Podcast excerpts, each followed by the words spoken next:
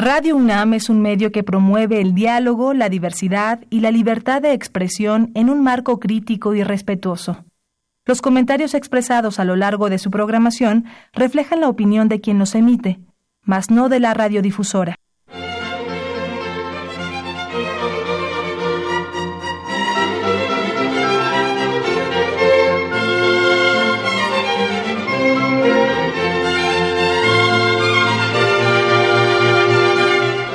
Bueno, pues así es. El México en el que logramos sobrevivir durante los sexenios del Beato Carnicero del Verbo Encarnado y el Junior de Atlacomulco se esboza en el retrato hablado que acaba de delinear Olga Sánchez Cordero, ex magistrada de la Suprema Corte de Justicia de la Nación y ahora funcionaria cupular del nuevo gabinete presidencial. Dijo la señora Sánchez Cordero. Nos dejaron un México convertido en un cementerio. Vivimos dos sexenios de muerte, violación y violencia imposible. El objetivo no es despenalizar drogas, sino pacificar el país.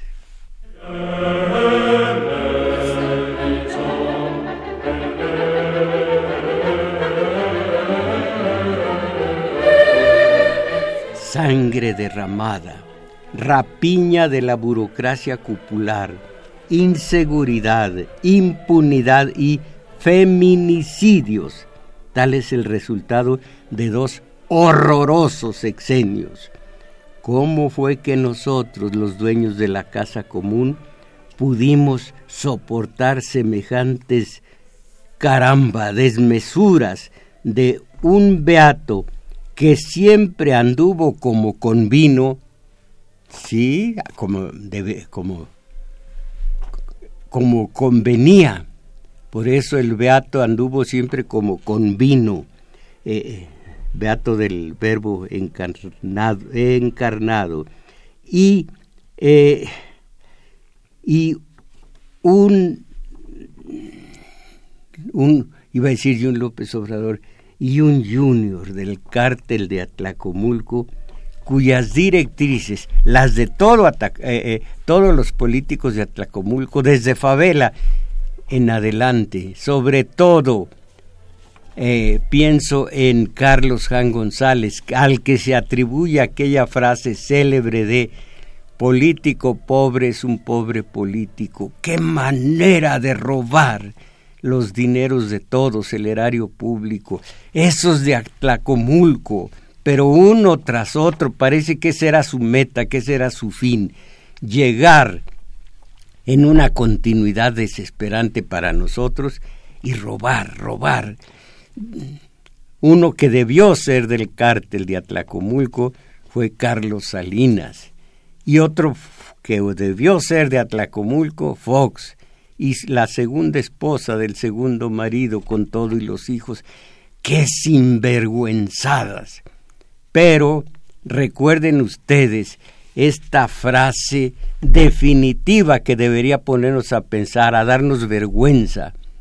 Todos los pueblos, todos, están bien representados en el gobierno. Todos. ¿Qué significa? Que si se trata de unas masas, de una comunidad, de unos, inclusive unos ciudadanos dignos, ellos eligieron un gobierno digno. Si se trata de una comunidad desarreglada, sin valores, sin género de conducta altiva, tienen un gobierno al que, por omisión o por comisión treparon en el poder. Ahí está Calderón, ahí está Peña, mírenlo, estuvimos perfectamente representados por ellos, por, sobre todo entre nosotros, por omisión. La labor la hizo Monex, la lavadora de dinero llamada Monex. Eh, lean ustedes a Buscaglia, Edgardo Buscaglia, cómo analiza el, el organismo lavador de dinero que es Monex. Televisa también trepó a Peña hasta donde está a estas alturas. Y tantas, tantos desvíos descomunales de dineros de todos. ¿Cómo pudimos soportarlo? Estuvimos perfectamente representados por Fox, por Calderón, por Peña y antes por Salinas, por López Portillo, por todos. Como les digo, por comisión, por omisión, caramba. De veras que sobrevivimos. Bueno, es que el ser humano se sobrepone a esto y a mucho más. A ver qué ocurre en el próximo sexenio. Repito a sus buenas mercedes, yo creo en ustedes, no en los políticos. Un poco más de música. ¿De qué se trata el día de hoy, compañera Isabel Macías? Sí, maestro, pues la, la música que van a escuchar ustedes hoy en domingo 7 es de Mozart y es Exultate. Eh. ¿Ya? ¿Sí? Exultate, que significa alégrense, alégrense. Eh, eh, una misa maravillosa de Mozart, exultate, eh, jubilate, que es lo mismo, alégrense, exultate, jubilate, esto es en latín. De una vez vamos a hablar de feminicidios y pido a la compañera Isabel Macías que proporcione a ustedes unos números telefónicos que ya conocen, pero por aquello de las dudas van de nuevo para ustedes. Claro que sí, maestro. Y estas son, estos son los números telefónicos donde ustedes pueden llamar, participar y aquí el compañero Carlos Valencia que ya nos está acompañando y nos está auxiliando. Y aquí le vamos a dar lectura a sus mensajes. Y estos son los números telefónicos 55 36 89 89 la sin costo 01 800 50 52 6 88.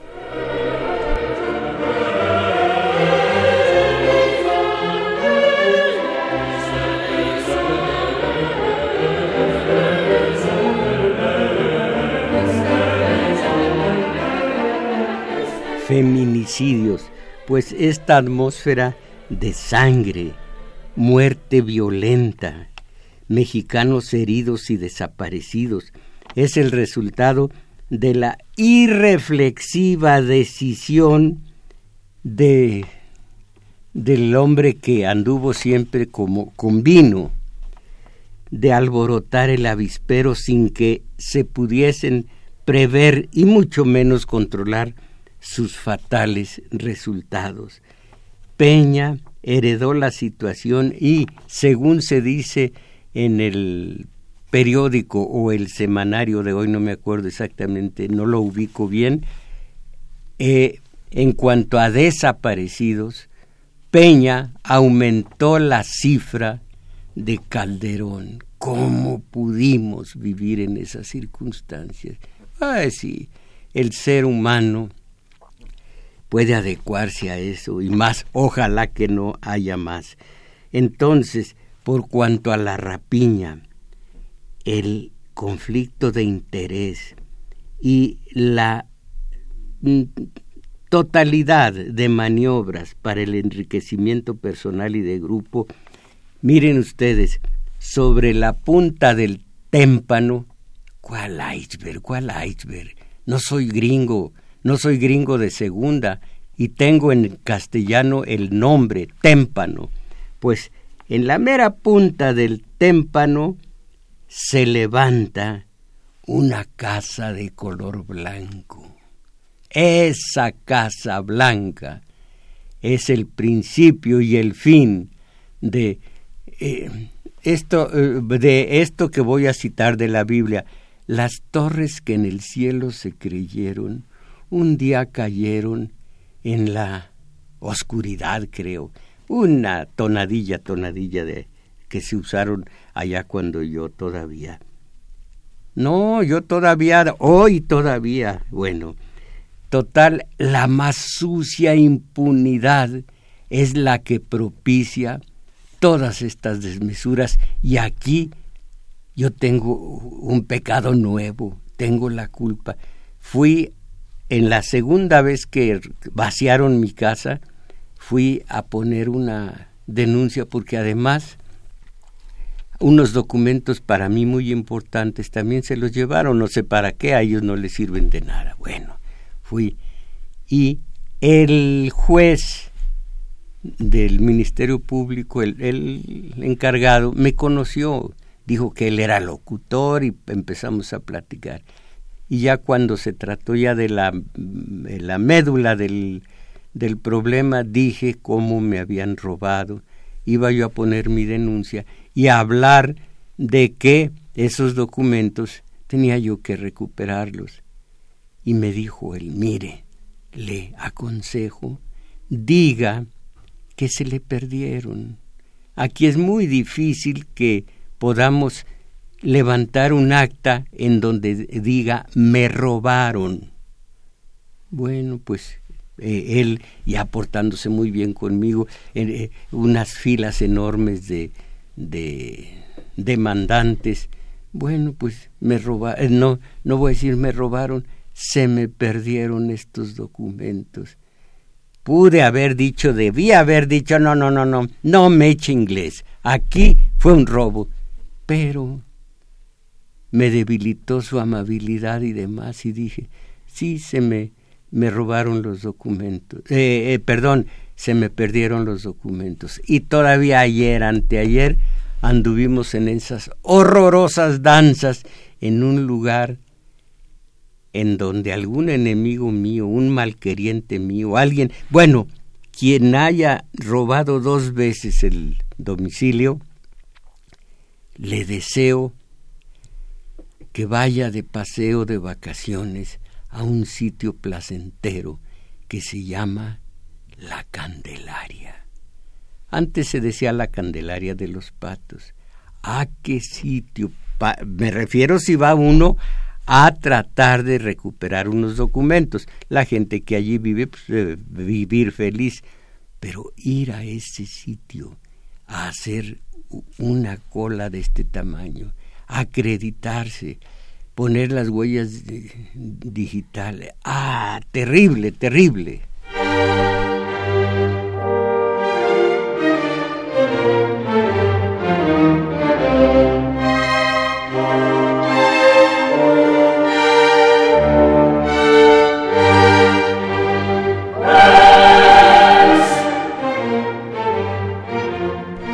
Tengo aquí evidencias, tengo aquí documentos de este año, del 17 y del 16, eh, de estos tres años. Sus muñecas y piernas estaban atadas, los ojos los tenía vendados, estaba desnuda, toda llena de golpes, dos disparos en la cabeza terminaron con su vida. Eh, el hermano se aferra por recordar solo la sonrisa de Xochitl, asesinada con 17 años. Compañero Oscar Granados, no hay que asesinar la sintaxis, asesinado, asesinada con 17 años, pero no puede, el hermano no puede eh, recordar la sonrisa de Xochitl. La imagen de las últimas horas de su hermana es desgarradora. Nadie sabe quién la mató. El chavo dice que no sabe nada.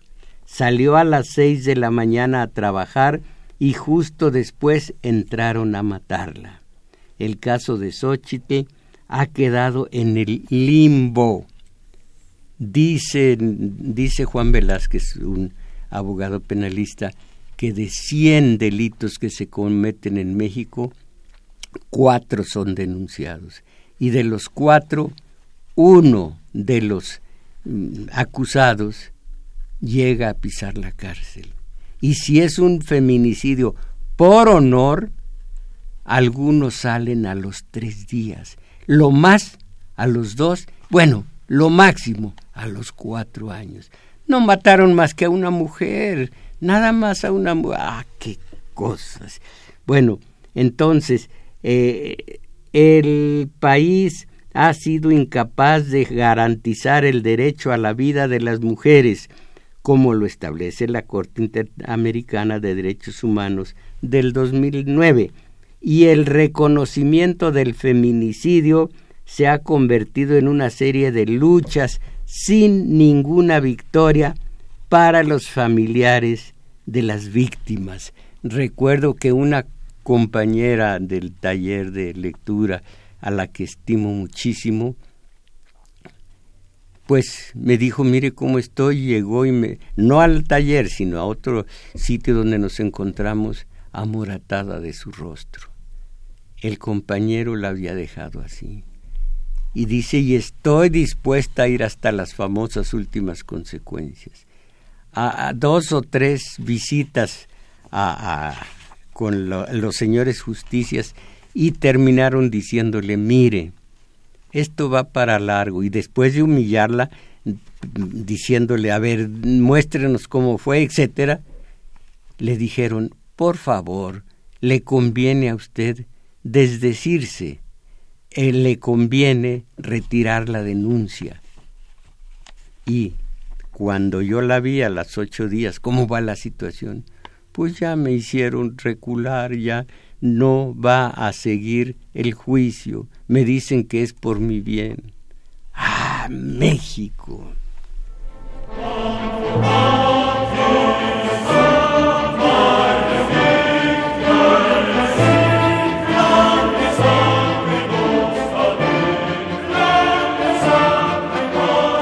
Antes era Ciudad Juárez.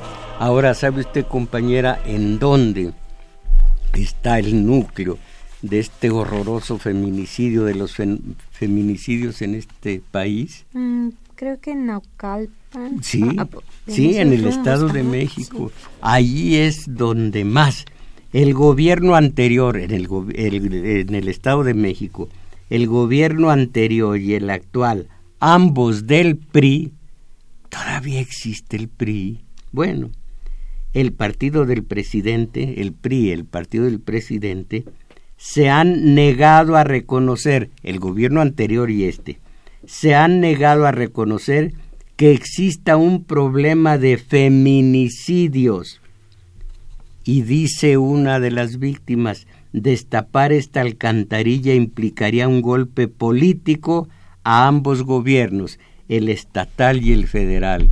Pero esto se dijo hace meses, pero el, golpe político se estaba preparando y por fortuna, digo yo, a reserva de opiniones en contra, ese PRI corrompido que nació con Plutarco Elias Calles mil, en 1939, en marzo el 4, ese PRI se larga, si no es que está ya eh, apestando a difunto. Bueno, eh, Sí, mi primo el Jerásimo, pues siempre ha sido dipsómano. Ahora ya no se sabe de él más que está en una cama del cuarto que yo le presto por mala gente que soy, porque debería correrlo, y no quiere saber nada de la realidad. Mi primo el Jerásimo, licenciado del revolucionario INS. Bueno, un día recibimos una llamada de una persona que encontró una bolsa negra en un parque. Dentro estaba el cuerpo descuartizado de una chica. Le cortaron los brazos, las piernas y la cabeza.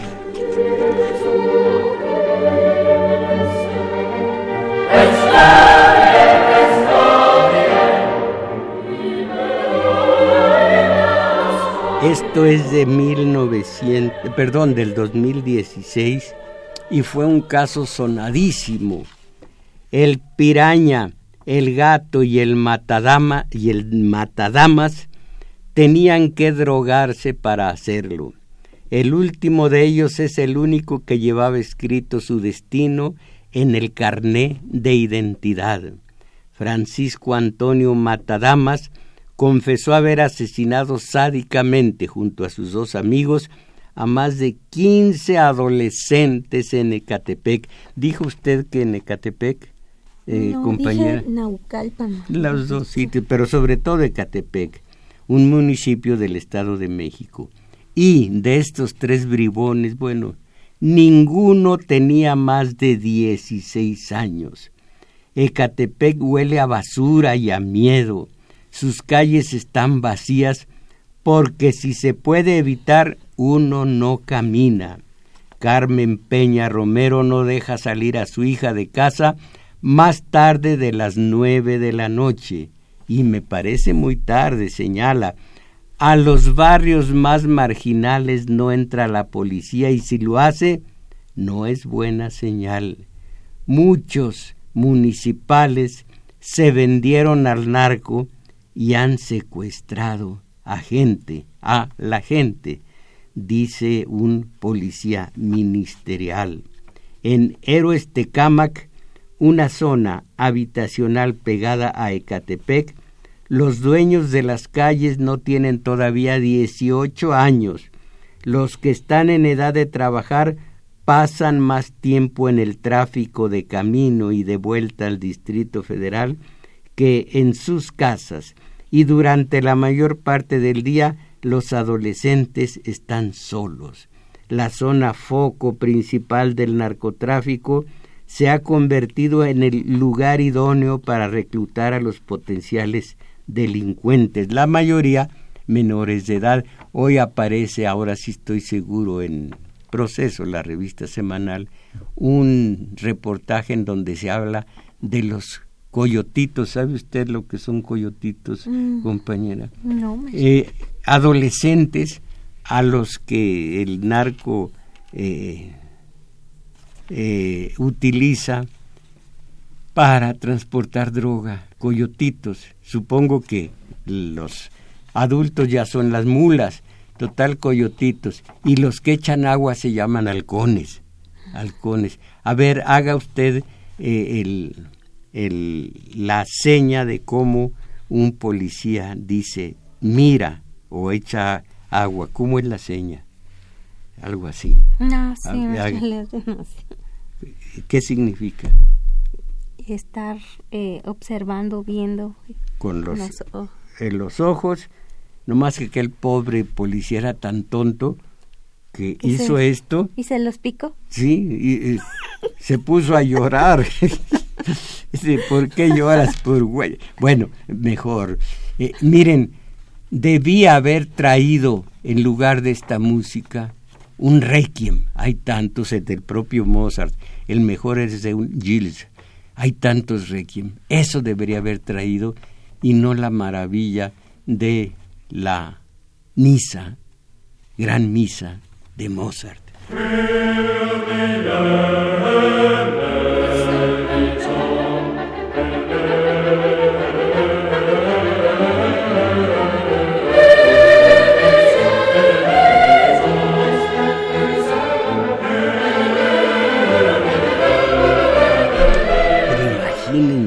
Usted que ya prácticamente es psicóloga, ¿Cómo puede analizar esto? Eh, la zona se ha convertido en foco principal del narcotráfico. Allí los reclutan a menores de edad.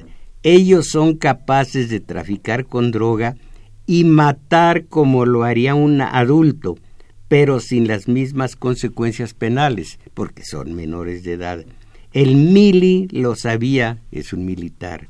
El Mili lo sabía y dirigió un grupo de niños sicarios que detonaron el terror en la región hace algunos ayeres. Eran el piraña, el gato y el matadamas. La policía estimaba que había al menos diez jóvenes, mujeres, claro, en el Gran Canal, y no estoy hablando del Gran Canal de, de otro desagüe, el dos, el de las estrellitas de Gran Canal. No, no, no. Este es el gran canal del desagüe.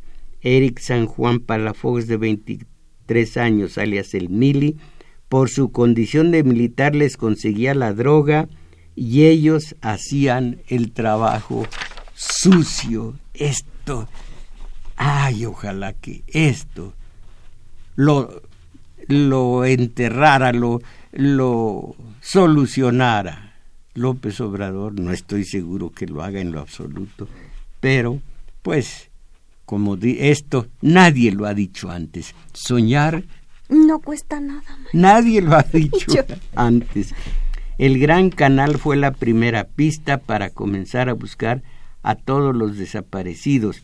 La policía eh, dijo, hemos encontrado cadáveres de mujeres directamente en la orilla, atascados en la caída por las plantas. Sabemos que es la manera más fácil de hacerlas desaparecer y no hay ningún tipo de vigilancia. Esto es México y sigue. Aquí no le puedes fiar, aquí no te puedes fiar ni de los oficiales. Eh, remata mientras prepara su pistola al adentrarse a la orilla. Es muy raro, dice, que en una guardia no te toque una mujer asesinada. Caray, con esa frialdad. Es muy raro que en una guardia no te toque una mujer asesinada. Los feminicidios son diferentes del resto de homicidios. Te das cuenta de lo sádico que puede llegar a ser el hombre. Esto lo cuenta el oficial. Y, eh, hace, este es del, del 2016, no estoy seguro, ahora lo veo. Eh, el de Bianca Edith Borbón Cedillo, de 14 años, estuvo 339 días en una fosa común hasta que revisaron su caso y sus familiares lograron identificarla. Los principales sospechosos, el piraña, el gato y el matadamas, internados en un reclusorio para menores de edad que dentro de dos años volverán, ya deben estar fuera, en las calles de Tecámac. Fue en el 2016, dos años, estarán por salir. ¡Eh, cara! Y a lo mismo no tienen otra cosa en que sobrevivir en este país de la impunidad. Pero es impunidad para estos matadamas, el gato y el otro, pero también es impunidad para los que tienen, los que amasaron eh, una fortuna descomunal en su manejo del poder. Desde, ya sabemos la lista, la lista comienza últimamente con Arturo Montiel y el sobrino político, que es el único que tiene de político eh, Peña, pero no, no es político nada más, es, es de sangre el, el, la, la, el parentesco. En fin, que sigue siendo siete mujeres mueren al día en México víctimas de la violencia. ¿Qué les parece? El feminicidio, tipo de homicidio cometido contra una mujer, por el hecho de serlo, se caracteriza por el ensañamiento con el que se lleva a cabo. Los datos que recoge el organismo, el INEGI, de estadísticas advierten que se utilizan medios que producen mayor dolor y que prolongan su muerte. como ven? Y feminicidios por honor. ¿Conoce usted, compañera Isabel Macías, lo que es un feminicidio por honor? Sí, maestro, es eh, cuando va la, la persona, el hombre va y limpia su honor porque lo mancharon. Le mancharon el honor. Miren ustedes, esto tiene un origen en la prehistoria, pero desde que se sabe del lavar el honor, en los en las tribus primitivas había el adolescente y la adolescente. Ella nacía mujer y ya, no había nada que hacer no había que eh, hacer el famoso rito de iniciación que sí pasaban los adolescentes, los jóvenes, que empiezan a ser jóvenes. Ellas no lo necesitan, ellos sí. El hombre, el joven, tenía que ser sometido a un rito de iniciación que consistía en ir en ir con un arma pequeña a enfrentarse a un a un carnívoro eh, como el león, como el tigre, o sobrevivir en una cueva solo, sin comida, buscando raíces y lo que pudiera, o una serie de pruebas difíciles para que el joven fuera ya un hombre de honor. Regresaba a su tribu, le hacían una gran fiesta ya eres hombre de honor. Ese honor lo llevaba encima y solo se perdía por una de estas tres circunstancias, porque en la casa mandara la mujer, porque el hombre se vistiera de mujer, o porque a este hombre su mujer le fuera infiel, cometiera un adulterio. Uno de estos tres eh, eh, motivos hacía que el hombre perdiera el honor. Entonces, eh, porque ella mandara en la casa, mm, no pierde el honor ahora el hombre, simplemente es un mandilón o algo por el estilo. Se vistiera de mujer, realmente no se viste de mujer cuando lo hace es porque se trata de alguien con una preferencia sexual distinta, respetabilísima para mí. O que ella eh, le falte a, al honor. Este tipo no sabe lo que es honor, no sabe cuál es la esencia del honor. Este tipo va a tener honor Ah, pero encontró a la mujer con el valedor. Viene con cualquiera. No tiene por qué sonreír. Sardónica.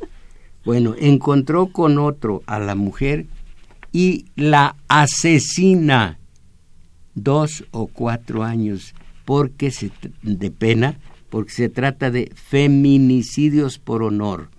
La bueno, desde el principio seis estados de México contemplan, no contemplan, caramba, que nos, nos sienten la belleza del castellano. Seis estados de México consideran, ahora sí consideran, contemplan, es una palabra tan bella. Yo contemplo a una mujer bella y caramba lo que siento dentro de mí. Eso es contemplar, no, no consideran o planean, eso es lo correcto. Eh, también contemplan, pero es mucha palabra para... Oigan esto, seis estados de México contemplan esta circunstancia, la de feminicidios por honor. No, miren, seis estados de México consideran esta circunstancia como atenuante al juzgar al hombre. La pena oscila, oigan esto, mató a la mujer, cegó una vida cuando nosotros ni cortar una flor. Odio ver un búcaro de flores que llevó a alguien a algún, algún domicilio. Es un, es un sacrificio de, de rosas, de claveles, de begonias, de no me olvides. Ah, no me olvides. Bueno, eh, allá los que cortan rosas, allá los que matan insectos, en casa se respeta la vida, pero entonces eh, seis estados consideran esta circunstancia como atenuante al juzgar al hombre. La pena de quien mató a un ser humano, en este caso una mujer, entre tres días y cinco años. Tres días. Y aquí se dice que en Michoacán es mucho más penado robarse una vaca que matar a una mujer. Caramba. Entonces, eh, todavía hoy en día seis estados de la República Mexicana mantienen vigente en sus códigos penales el homicidio por razón de honor. Hay que preguntarle al asesino este, ¿qué significa honor? Para ti, tú, ¿por qué te sientes un ser humano honorable. frente a tu mujer porque tienes una mujer. Esto lo explican muchos analistas, entre ellos Fromm, porque eh, eh, ponen todo su, su amor, lo materializan y le dicen a la mujer, tú eres mi tesoro. Y ahí están los celos. Sales a trabajar, mi tesoro sale a trabajar y allá a la vuelta está el valedor. Oh, pues. Sí, sí que. No, sí, le da una apropiación a la persona. Sí, exacto. Y entonces, eh, como es su tesoro, como es su pertenencia, que ese tesoro no se lo vayan a robar, que ese tesoro no peligre al salir sola a la calle. Y entonces ahí están los celos. Y cuando le roban ese tesoro, sabiendo que algunos estados del país tienen eh, no contemplado, tienen considerado el feminicidio por honor, bueno, tres días como quiera se pasan. Ah, la condena aplicada en estos casos acaba siendo muy baja, aunque, va, aunque varía dependiendo de la legislación de cada territorio. En Michoacán, una de las seis entidades territoriales que junto a Baja California Sur, Chiapas, Jalisco, Yucatán y Zacatecas conservan la razón de honor, el castigo oscila entre los tres días y los cinco años. Se da la paradoja de que robar una vaca constituye en algunos casos un delito mayor que matar a una esposa. Además, ah, y luego se, se escandalizan de la cultura de Oriente, en donde se, se rasga el clítoris. Eh, y en donde la, eh, la shaira, que eh, si es que se dije bien, o la sharia, bueno, no, no lo sé exactamente, la venganza, en fin, pues aquí también, nada más que tres días de cárcel.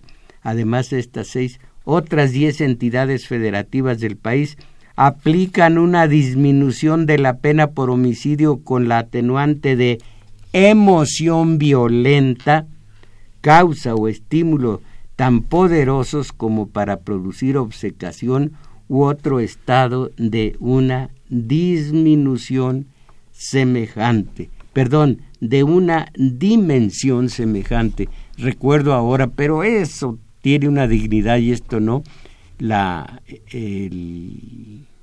la novela de Camus que se llama el extranjero o también el extraño, en donde allí queda establecido el acto gratuito, en donde el protagonista mata a un árabe en medio de un ambiente de mucho calor, un arenal, un pequeño desierto, el otro ni se conocen siquiera, este saca el cuchillo, lo mata y después se alega, es que tenía mucho calor y perdió la dimensión y mató a la otra persona. Y esto se justifica diciendo es el acto gratuito, se justifica en literatura.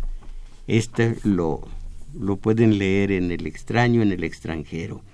El Instituto Nacional de Mujeres denuncia que estas disposiciones dejan abierta la posibilidad de seguir atentando contra la vida de las mujeres bajo justificación de arrebato pasional. Mira nada más.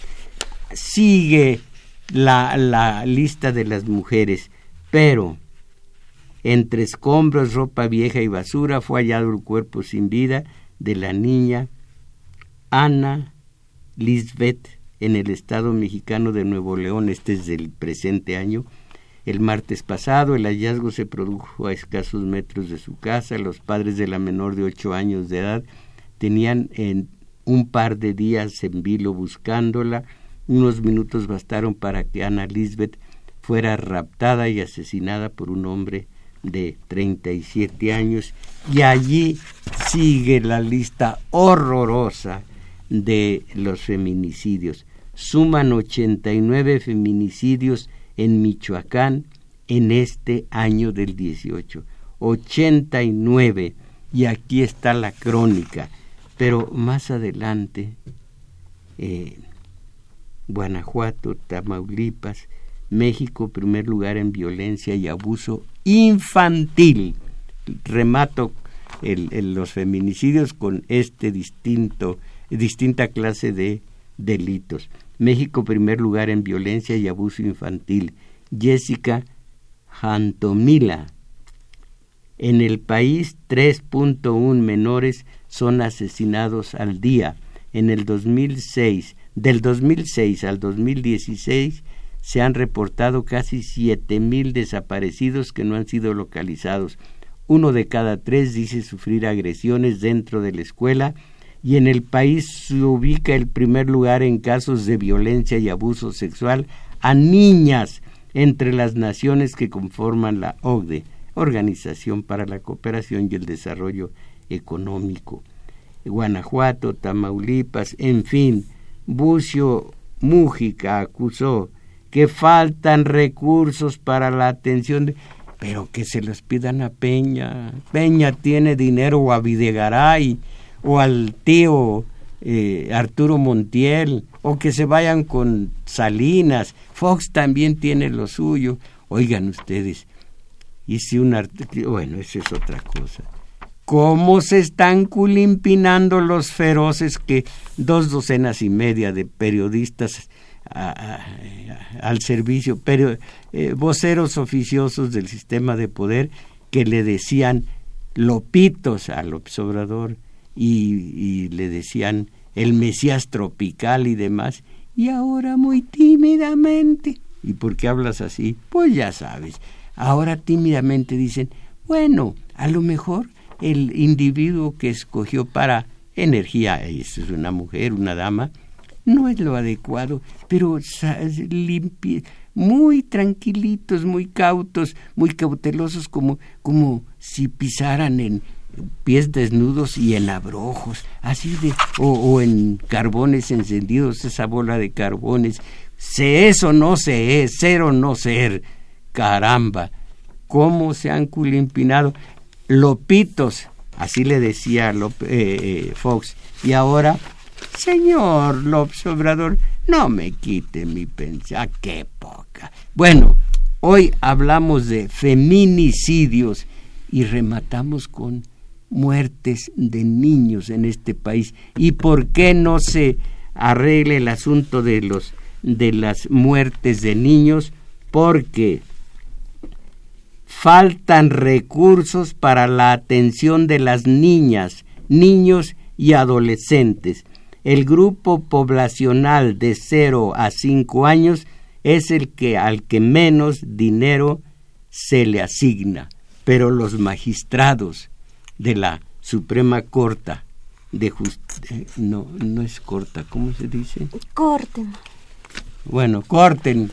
La Suprema Corte, yo sigo diciéndole así, de justicia, tiene unos sueldazos terribles unos sueldazos generosísimos y le preguntaron, se me olvida el nombre del, del magistrado presidente de la Suprema Corte, ¿por qué tienen esos, esos sueldos?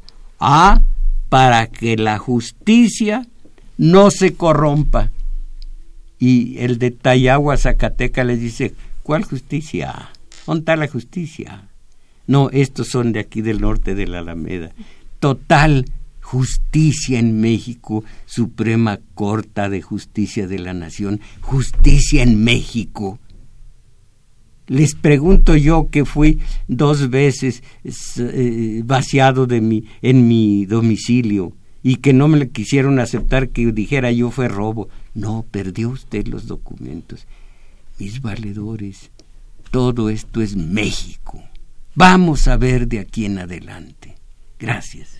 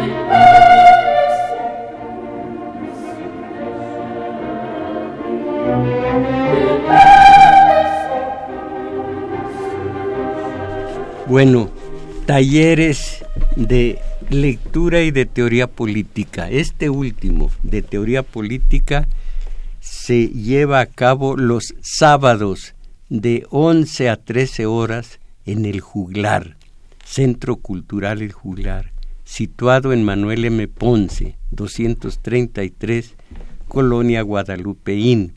Cuando se va en Metrobús, hay que bajarse en la estación Olivo u Olivos, creo que Olivos, caminar como rumbo a, a Revolución un par de cuadras largas.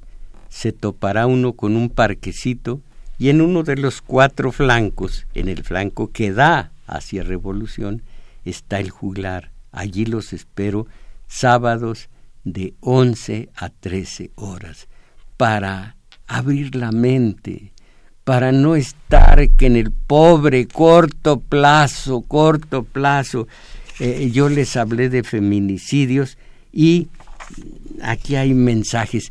Pemex o el nuevo aeropuerto, porque no, no encarnó en ustedes un tema tan doledor como el feminicidio. Ah, Pemex, corto, el, el, el aeropuerto. Bueno, entonces, eso los sábados de 11 a 13 horas en el juglar. Los domingos de una a dos y fracción de la tarde, también en el juglar, eh, nuestro taller de lectura. Con el taller de lectura abrimos nuestra vida interior, afinamos nuestra sensibilidad, robustecemos nuestra imaginación y eso se traduce en cada vez vamos dejando peldaño a peldaño el horror de la mediocridad y llegamos poco a poco allá arriba donde se respira aire puro, aire limpio, oxígeno de, de lo mejor que es el idealismo contra ese horrorosa, horrorosa mediocridad de acá abajo. Dice ah, Raúl Gómez, Pemex, eh, Micaela Condurier, los musulmanes, no di, aporte pruebas y lo, y, lo denunciamos. Eh, Ricardo Rosano, los, los empresarios del aeropuerto, no le interesó para nada el feminicidio. José Tapia, los últimos presidentes y Peña que ya se va, dejaron el país muy fregado y endrogado, con más de doscientos mil muertos y desaparecidos, y ahora le piden a Obrador que arregle todo. Bueno, lo nuestro fue feminicidio. Sí, nuestro. Santos Vandala. Yo iba caminando en una plaza donde trabajo y, me, y se me acercó un chango y me abrazó con un cuchillo. Me dijo, afloja todo lo que traes, esa es la justicia. Siga usted, por favor. Eh, Micaela Couturiel. Couturiel. Ah, cuando uno va a hacer una denuncia ante las autoridades, se da uno cuenta que la justicia no existe. Quien me atendió me decía lo que tenía que decir cuando la realidad era otra. Caramba, es cierto, es tremendo esto de, de cuando va uno a denunciar algo. Eh, yo le dije a mi hija, vamos, acompáñame, vamos a denunciar esto. Y me dice, ay, pa, eres ingenuo. ¿Para qué lo haces? En México, justicia. Miren, somos peritos en la injusticia. Podemos hasta hacer ensayos acerca de lo que es la injusticia. Por casi siempre por experiencia propia, nos ha ido mal en esto, en esto otro, la injusticia es esta, es aquella, pero de justicia, ¿qué sabemos? Así como el, malhechor que, que asesina a su mujer porque, eh, por lo que sea, tiene a veces justificaciones, entre comillas, ante las autoridades, como feminicidio por honor, así también conocemos de injusticia, peritos en injusticia. Pero ¿cuándo, dónde se ejerce la justicia en México? Germán Vergara, la señal se oye pésima, ¿será porque el gobierno le da, le duele todo lo que usted nos dice y los operadores también están cooptados? Esto solo pasa en el horario de usted. Crescencio Suárez, ah bueno, Crescencio Suárez, ¿cómo se oye la FM? No, no le reportan, no reportan que se oye mal. ¿Eh? Ah que todo es eh, que nada más lo que nos, dicen y no no reportan fallas en la FM caramba qué lástima. Eh, Carlos Contreras estoy de acuerdo en que el hombre no debe ser macho dominante pero el ser feminista no es el otro extremo. Espéreme aquí hay jiribilla caramba. Carlos Contreras de Portales si conocemos el feminismo, pero el verdadero, y si nos quitamos los dogmas, no hay contradicción eh, entre un humano de buena fe, de, buen talante, de condición humana y el feminicidio. No, eh, eh, lo que usted está diciendo, Carlos Contreras, lo dijo... ¿Quién fue? qué filósofo fue. Luego se lo digo, no me acuerdo en este momento. No, no fue Spinoza. Bueno, luego se lo digo. Fíjense bien, fíjense Carlos Contreras, por favor. Lo que Pablo dice de Pedro habla más de Pablo que de Pedro. Esto es hermosísimo entender esto. Lo que Pablo habla de Pedro habla más de Pablo que de Pedro. Vamos a suponer que Pablo dice, Pedro es un hijo de la tal y que esto y que las otras. Eh, quien se está poniendo en evidencia es él, está proyectando sus, eh, sus eh, propias taras, sus complejos, sus limitaciones. Lo que Pablo habla de Pedro, habla más de Pablo que de Pedro. Entonces, pero el ser feminista no es el otro extremo. Lo que usted, Carlos, habla del feminismo eh, se refiere más, lo pone más en evidencia a usted que al feminismo. Aquí, ¿sí?